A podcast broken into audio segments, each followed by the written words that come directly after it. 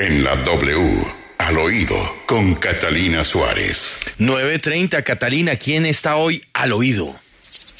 Buenos días, Juan Pablo. Y cerrando una semana de goles y autogoles de muchos, pues arrancamos con el fuerte pronunciamiento de la Embajada de Rusia al ministro de Defensa, Diego Molano.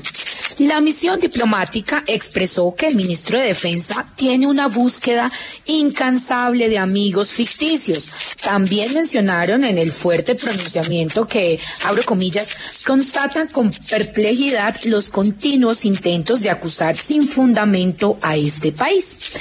¿Por qué este pronunciamiento? Se estarán preguntando muchos de ustedes. Pues bien, en las últimas horas, el ministro Molano aseguró que la Fuerza Armada Nacional Bolivariana de Venezuela está desplegando tropas a la frontera con Colombia con ayuda de Rusia e Irán.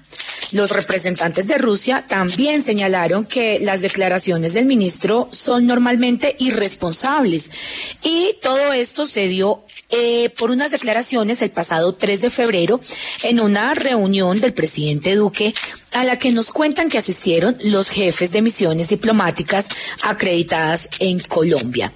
Y bueno, el dato de cierre es que eh, tenemos la respuesta de Gustavo Petro al presidente Iván Duque. Recordemos que en días pasados el mandatario, tras conocerse la visita del candidato del pacto histórico eh, al Santo Papa, advirtió que quien es capaz de acercarse al pontífice debería ser también capaz de confesar sus pecados.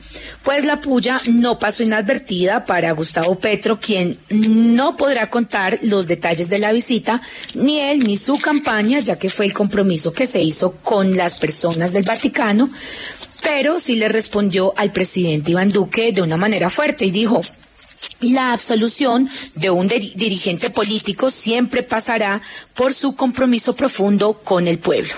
Entonces, pues así las cosas, la campaña de Petro que metió un gol con la visita al Papa y se metió un autogol con el montaje de una foto con Putin, lo que ahora llaman el Petro Shop, cerramos esta semana de al oído. Gracias.